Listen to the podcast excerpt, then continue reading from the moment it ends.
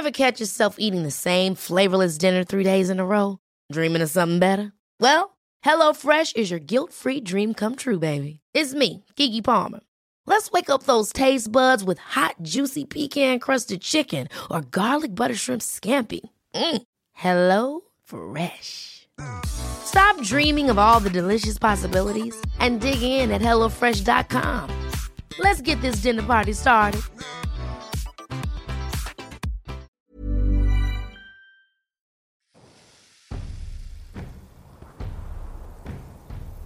21 novembre de l'année 1712. Un soleil pâle se lève sur les côtes de ce qui, dans un autre monde, aurait été nommé la baie d'Hudson. À quelques kilomètres des côtes, trois navires tentent péniblement d'atteindre la Terre. À son bord, les éminents représentants du puissant Dagmar, le gouverneur de la province d'Aquitaine, en mission pour reprendre aux Scandinaves le contrôle de la baie. Depuis le début de la colonisation des Amériques en 1650 par le royaume anglo-norvégien, l'ambitieux gouverneur a décidé de se joindre à la course, dans le but de récupérer de nouveaux territoires, de s'enrichir bien sûr, mais surtout de s'affranchir de l'autorité impériale. Le Saint-Empire romain d'Occident, dont fait partie l'Aquitaine, règne ici depuis huit siècles sur l'Europe. Cet immense territoire a connu au cours des siècles de nombreuses guerres civiles et changements de dynastie, mais a tenu bon. La langue y étant parlée n'est pas reconnaissable. Un mélange de latin, de franc, de germain, complètement original, parlé par des hommes aux cultures tout aussi méconnaissables. Dans cette réalité alternative, l'empire carolingien de Charlemagne ne s'est jamais écroulé ouvrant la voie à une Europe complètement différente de la réalité. Un hybride entre culture franque et germanique, une ère culturelle gigantesque s'étendant du Portugal jusqu'au bout de la Pologne, qui malgré ses fragmentations et ses conflits internes, n'a jamais été divisée par d'immuables frontières culturelles, changeant ainsi pour toujours la face du monde. Bonjour à tous chers abonnés et spectateurs, aujourd'hui nous allons nous intéresser à l'immense ou fameux empire carolingien, une entité qui a dominé le monde occidental durant la plus grande partie du 9e siècle, célèbre notamment grâce à Charlemagne, l'inventeur de l'école à la barbe fleurie. Comment ça, aucun de ces deux trucs n'est vrai? Il a eu cette idée folle, un jour d'inventer l'école, c'est ce sacré Menteuse Charlemagne. Menteuse toutes ces années Enfin bref, on va parler de l'Empire carolingien, ou l'Empire des Francs si vous préférez, 30 millions d'habitants à son plus haut pour une superficie de 1,2 million de kilomètres carrés, soit le 101e empire le plus grand d'histoire. Tant c'est tout. L'ancêtre de la France et de l'Allemagne, et ainsi le point de départ de la majorité des événements ultérieurs dans l'histoire européenne. L'existence de cet empire est également un des très rares moments où une grande partie du continent a été unifiée sous un seul homme, si on exclut un Corse ou un Autrichien que je ne nommerai pas. Hitler. Alors comment cet empire a-t-il pu voir le jour?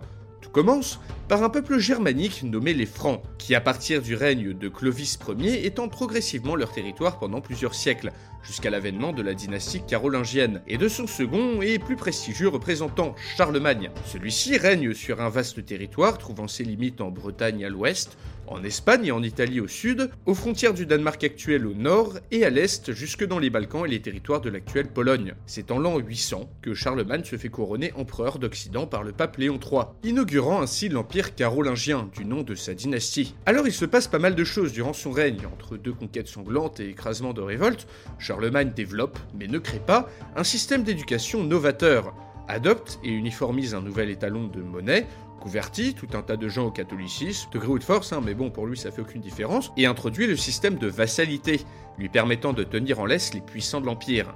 La politique culturelle de Charlemagne, qu'il met en place depuis sa capitale à Aix-la-Chapelle, est ambitieuse et donne lieu à la Renaissance carolingienne, une période faste qui verra de nombreuses constructions de cathédrales, de bibliothèques et d'écoles.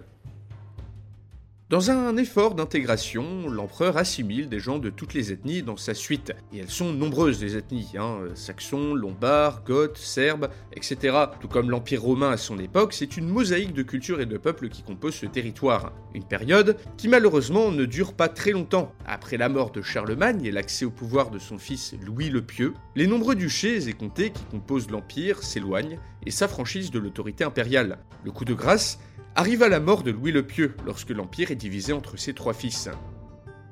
En effet, le système de succession propre aux Francs signera sa chute définitive. À cette époque, le concept de primogéniture, c'est-à-dire léguer ses terres à une seule personne, ne fait pas partie de la tradition franque. Ainsi, après avoir été divisé en trois, l'Empire carolingien connaît moult péripéties, s'affaiblit, se divise et finit par s'écrouler en 888, lors de la mort de Charles III le Gros, dernier empereur d'Occident officiel, même s'il ne contrôlait plus grand-chose à sa mort. Le souverain du Saint-Empire romain germanique, Charles Quint, tentera à son époque de prendre exemple sur Charlemagne en voulant unifier l'Europe sous un seul régime, ce qui l'échouera tellement à faire qu'il finira par s'exiler de lui-même dans un monastère. Les divisions entre la France et l'Allemagne, issues du morcellement de l'Empire carolingien, mèneront à terme, comme vous le savez tous, à l'arrivée en trompe d'un certain moustachu dont j'ai vraiment l'impression de parler en permanence.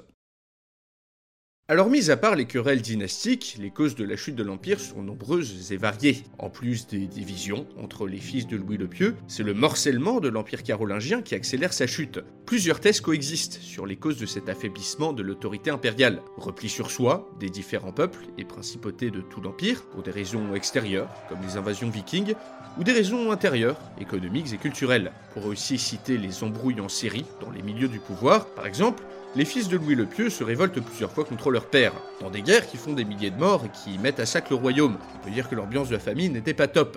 On peut encore évoquer l'abandon des terres fiscales par l'empereur, en gros, distribuer aux vassaux les terres qui génèrent de l'argent via les taxes et les impôts pour s'assurer de leur fidélité. Mais paradoxalement, cette pratique vide les caisses impériales et l'empêche d'entretenir ces mêmes vassaux. Ou encore, L'hypothèse de l'échec institutionnel, en gros qu'il aurait été impossible pour un territoire aussi grand et divers que l'Empire carolingien d'être administré sans un appareil bureaucratique digne de ce nom, et sans rentrée d'argent outre que celle venant des conquêtes et des guerres. Voilà tout un tas de raisons qui sont détaillées dans un petit article que j'ai mis dans les sources en description si vous êtes intéressé.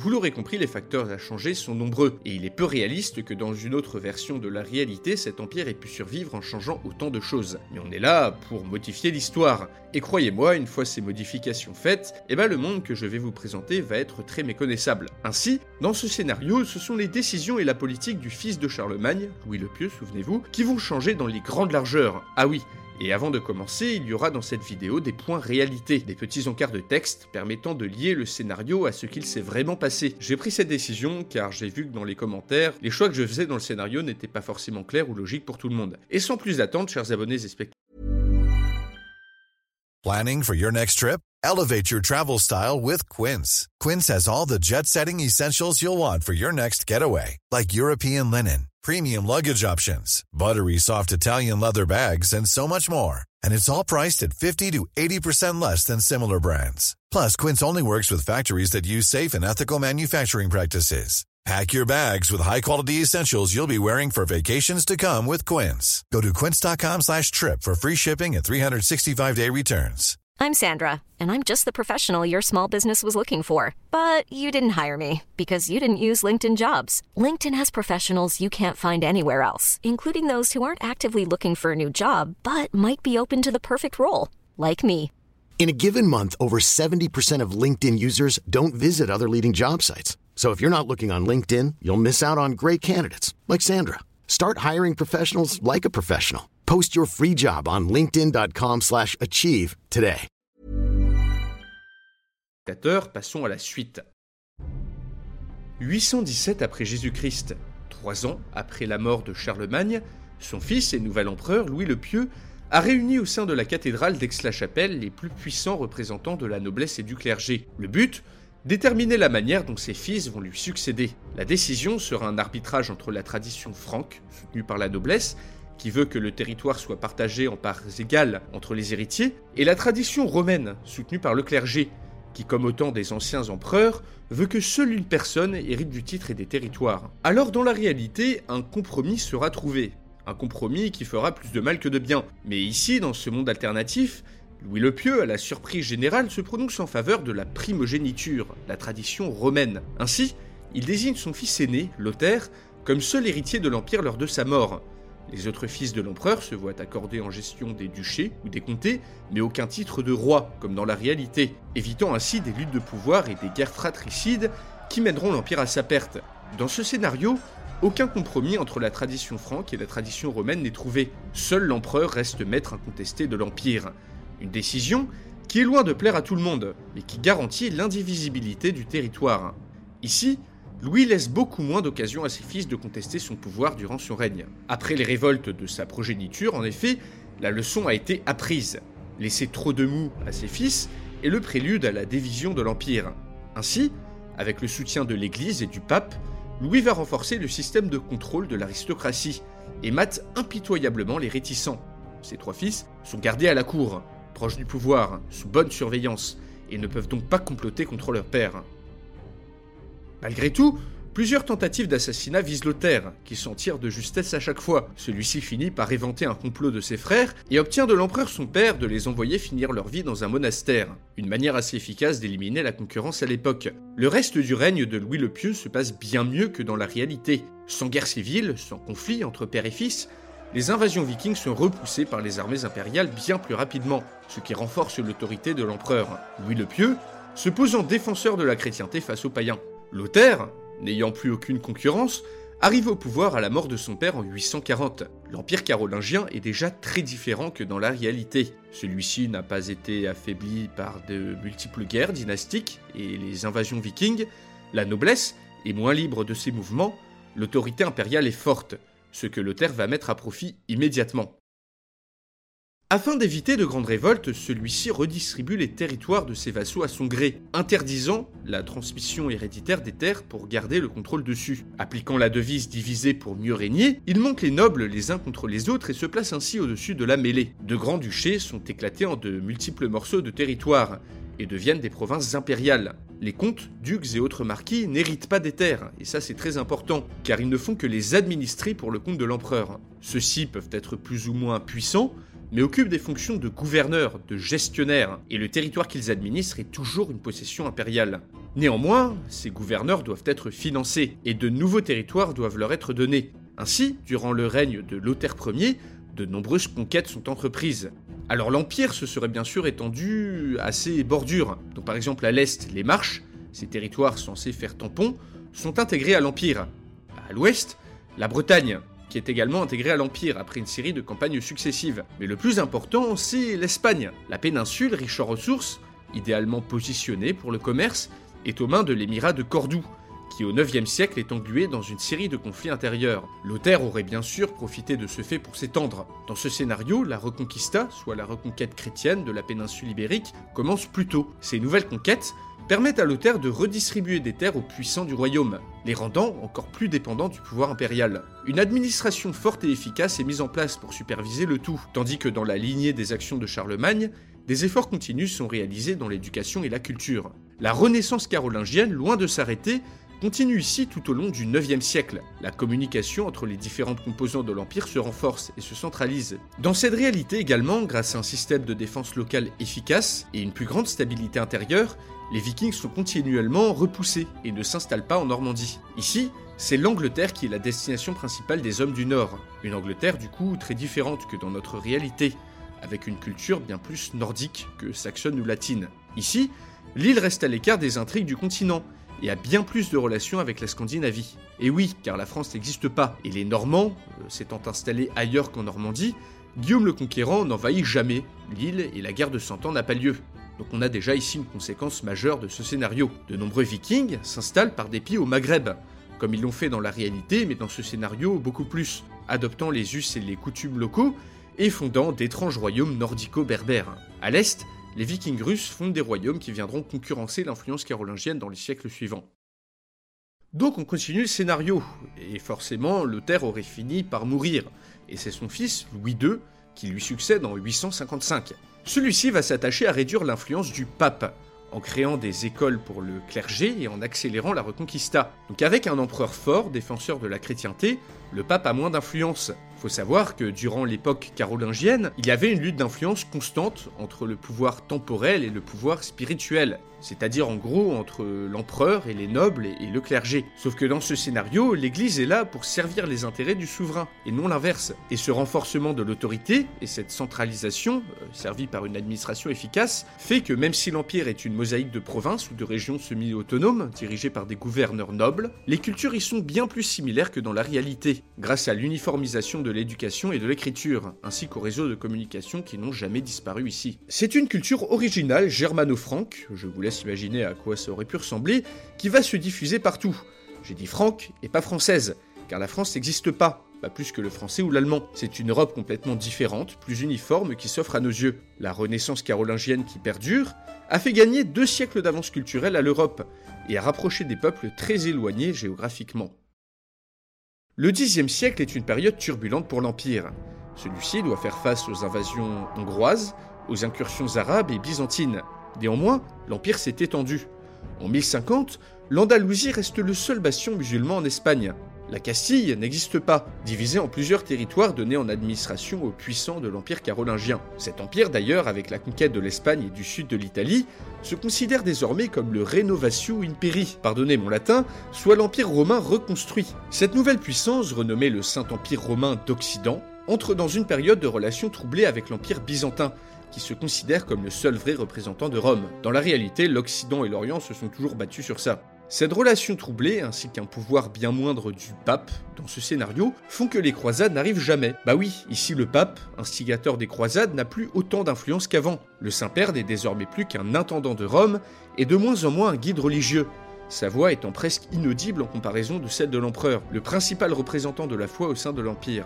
Dans ce scénario, les croisades qui ont lieu sont dirigées contre les Slaves ou les Scandinaves qui jouxtent l'Empire, mais personne ne voit aucun intérêt à envoyer une armée en Terre Sainte alors qu'il y a tant à faire pour repousser les invasions venues de l'extérieur. D'ailleurs, sans les croisades, le commerce méditerranéen se développe beaucoup moins vite, et en général c'est tout le système économique de l'Empire qui est à bout de souffle. En effet, après les conquêtes éclatantes de Lothaire et de son fils, les terres riches à conquérir se font rares, et le système carolingien de financement des provinces, basé sur une extension permanente, arrive à son terme. Entre l'année 1100 et 1200, une série d'empereurs faibles arrive sur le trône, conséquence prévisible et quasi systématique du système de la primogéniture. De puissantes familles de gouverneurs profitent de cet affaiblissement pour se révolter, mais l'Europe étant ici une entité unique, vue comme non divisible par ses habitants, le séparatisme n'a pas cours. Les révoltes qui se déclenchent auraient ici pour but principal d'installer quelqu'un d'autre sur le trône de l'Empire, et non pas de s'en séparer, car l'Europe est beaucoup plus unie culturellement. La survivance de l'Empire et de ses institutions durant des siècles aura harmonisé tout le continent dans un même modèle. Donc je vais comparer l'Europe de ce scénario à la Chine du Moyen Âge. Au lieu d'être constituée de centaines d'entités à la culture différente, le continent possède plus ou moins les mêmes langues et institutions de l'Espagne à la Pologne. Les habitants se voient comme les nouveaux représentants de l'Empire romain, et malgré les guerres civiles ou les conflits dynastiques, les puissants voient toujours la population européenne comme un seul et même peuple.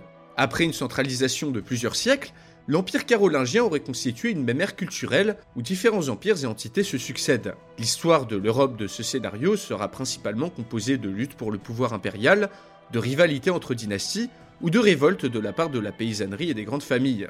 Conséquence prévisible, bien sûr, dans ce scénario, la France et l'Allemagne, les deux pays qui ont sûrement eu le plus d'influence sur l'histoire de l'Europe de l'Ouest, à cause de leur rivalité, n'existent pas. L'Espagne ou le Portugal non plus, en fait aucun pays. À la place, c'est un empire en pleine crise qui aurait dû affronter au début du XIIIe siècle les invasions mongoles. Dans ce scénario, après la chute de la dynastie carolingienne, c'est une autre dynastie qui prend le pouvoir après une guerre civile particulièrement violente. Cette nouvelle dynastie donc refonde le système impérial et aurait réussi à repousser les hordes mongoles avec de lourdes pertes et une grande difficulté. Car encore une fois, je vais faire la comparaison, à l'image de la Chine des Han, et malgré la renaissance carolingienne, l'Europe de cette réalité aurait très sûrement stagné technologiquement et sociétalement, pour deux raisons que je vais vous expliquer. Deux facteurs qui ont permis la domination de l'Europe sur le monde, qui n'existent pas dans ce scénario. De une, le fait que le continent soit uni sous une, voire deux dynasties maximum, pousse à l'immobilisme. Dans la réalité, c'est la concentration incroyable de petits pays se faisant constamment la guerre et la concurrence constante entre ceux-ci qui ont obligé les Européens à se développer plus rapidement. Bah ouais, si ton voisin développe des gros canons, et bah toi tu dois développer de plus gros canons, plus efficaces. Et au final, on a une surenchère qui mène plus rapidement au progrès technologique. Et ensuite, le second facteur qui n'entre pas en compte est la colonisation et ses richesses. Comme je l'ai dit dans mon intro, l'Amérique aurait sûrement été découverte bien plus tard, pour la bonne raison qu'un empire grand comme celui-ci n'aurait pas eu besoin de trouver des ressources ou des financements ailleurs. Comme pour la Chine encore une fois, je pense que le Saint-Empire romain d'Occident de cette réalité se serait replié sur lui-même. L'Amérique est donc tout d'abord explorée, puis investie par les anglo-scandinaves qui auraient sûrement développé une culture de la mer et d'exploration, et qui auraient envoyé des expéditions vers le Groenland et la Terre-Neuve. Ce n'est donc qu'en 1712 qu'une mission privée envoyée par le gouverneur de l'Aquitaine entame la colonisation, sous l'œil indifférent d'un empereur sûrement peu intéressé par ces aventures qu'il juge coûteuses et inutiles. Ainsi, les empires coloniaux européens sont très différents et aurait sûrement été l'initiative de nobles gouverneurs de province.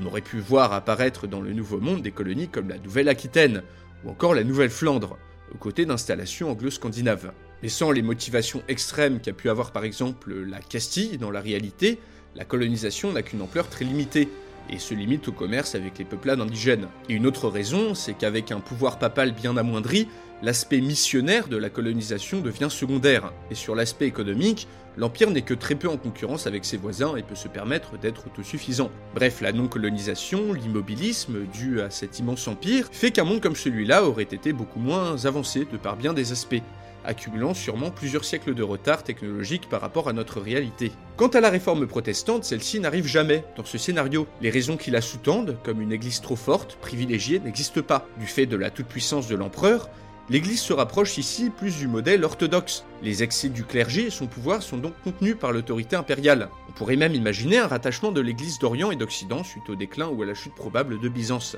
Dans ce monde alternatif, l'histoire bouge moins vite, et le Saint-Empire romain d'Occident, bien que puissant, n'évolue que très lentement. Pourtant, un événement va faire changer quelque peu les choses. La Renaissance, dans ce scénario, ne serait pas venue d'une redécouverte de l'Antiquité, car l'Empire a permis une continuité avec les traditions et la culture romaine, qui n'ont jamais vraiment été oubliées. C'est donc la culture chinoise qui viendra ici remettre en question les conceptions occidentales, et faire apparaître une Renaissance bien différente. Quelles évolutions cette Renaissance venue de la Chine aurait-elle pu avoir sur l'Occident? Quel destin pour les empires d'Amérique et d'Afrique, qui survivent ici bien plus longtemps? Mais surtout, comment aurait-on dit bonjour dans la langue latino-germano-franque de l'Empire carolingien? Mettez-moi vos réponses et vos scénarios dans les commentaires.